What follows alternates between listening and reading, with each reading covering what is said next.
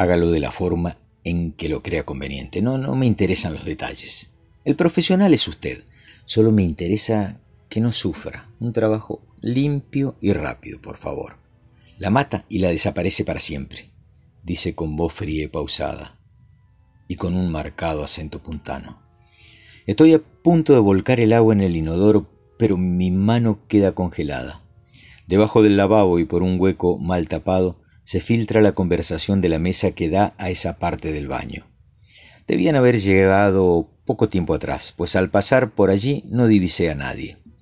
Ay, ruego que los aromas de mi forzada deposición no los pongan en alerta. Entorno la tapa, me subo la ropa con sumo cuidado y espero.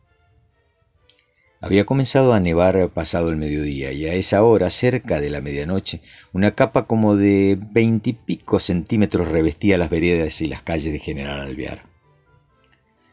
Soy un profesor a punto de retirarse. Hace treinta y pico de años que doy clases de matemáticas en diferentes secundarias de la ciudad, aunque ahora solo asisto a la comercial nocturna.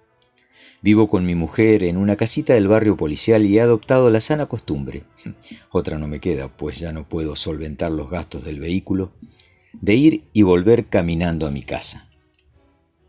En invierno tengo una costumbre insolayable, tomarme un cafecito con brandy o coñac a la salida, en el café Bohemia.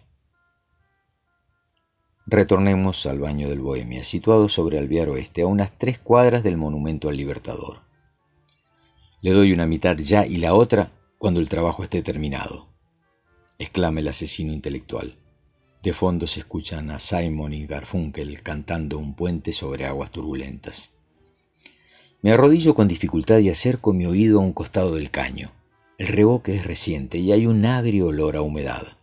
La curiosidad atempera un poco mi miedo. ¿Cuándo y dónde?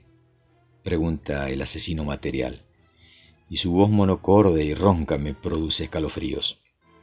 Mañana, entre las nueve y las diez, los niños están en la escuela y, el hombre en el trabajo. Ella va a quedar sola en la casa. Pero que no sufra, por favor, repite el homicida intelectual. La dirección a donde tiene que ir es Avenida Libertador Sur.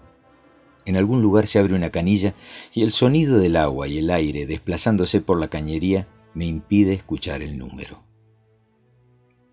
Bueno, Juan, aquí tiene la llave, se despide el que ponía la plata. Mucha suerte. Después lo llamo para darle lo que falta.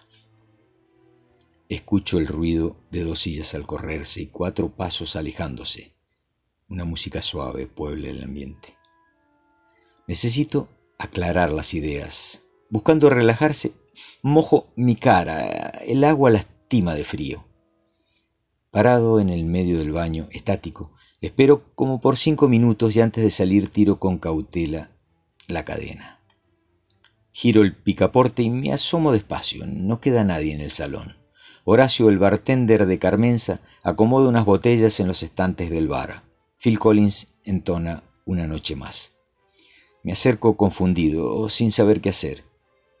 Dos tipos planean un crimen a realizarse en solo unas horas.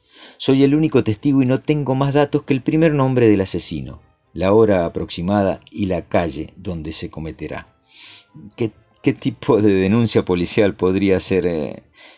Me veía en la seccional con el policía de turno mirándome aburrido. Un tal Juan va a matar a alguien en la mañana sobre algún lugar de Libertador Sur. No, no, nadie, nadie me tomaría en serio. Mientras pago el café, que nunca terminé, intento conseguir alguna información que me ayude.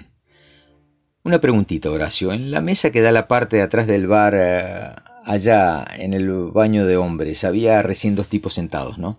Sí, ¿por qué? me pregunta apático y sin darse vueltas, mientras termina de ordenar el dinero de la noche y lo guarda en un sobre, cerrándolo con dos elastiquines. ¿Eran clientes conocidos?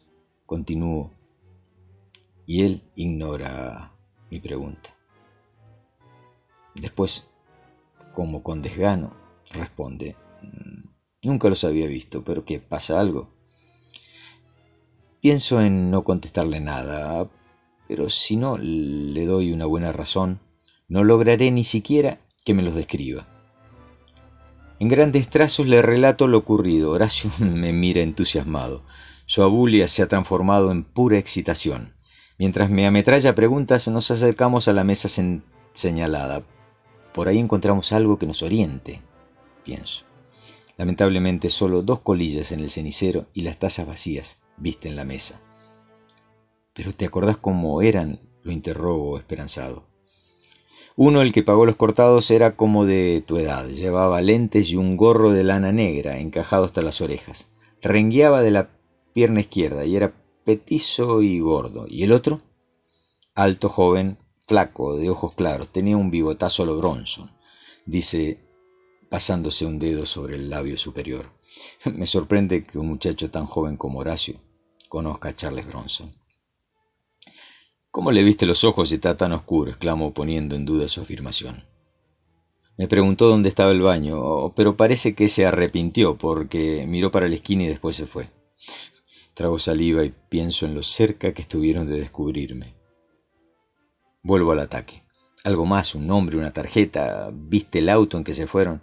No, no, el viejo pagó al contado, sacó un fajo de billetes y me tiró uno de cincuenta. Quédate con el cambio, me dijo. Viejo tu abuelo, protesto en mi interior, aunque no es momento para hacerse el ofendido. No tenés nada, asevera Horacio, y retorna a la barra. Quizás interpretaste mal lo que estaban hablando. Yo que vos me quedo tranquilo y, y evito meterme en problemas. Lo miro incrédulo. Qué fácil manera de lavarse las manos. ¿Cómo lo envidio? Pero a mí nadie podrá sacarme el cargo de conciencia si la próxima tarde, al escuchar las noticias, hablan de una mujer asesinada en Libertador Sur. Ni lo saludo al retirarme, busco el impermeable, me enrollo la bufanda y salgo rumbo a la comisaría. Ava me despide con su memorable chiquitita. Afuera ha vuelto a nevar. Bajo a la calle. La vereda está demasiado resbaladiza. Mis zapatos se hunden en la nieve, casi hasta las medias. Pienso en volver al bar a buscar una cabina y llamar a un taxi, pero lo más seguro es que a esa hora y con semejante temporal nadie me lleve el apunte.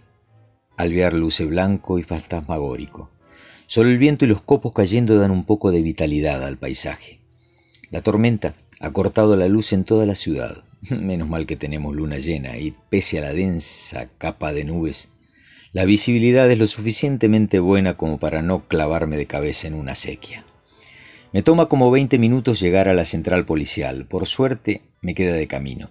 Golpeo con fuerza en la puerta principal y nada. Es raro que esté cerrada. Quizás eh, la han entornado debido a la nevada. Llamo otra vez y trato de abrirla. Hago sonar un par de veces un timbre negro, lo cual tampoco resulta efectivo.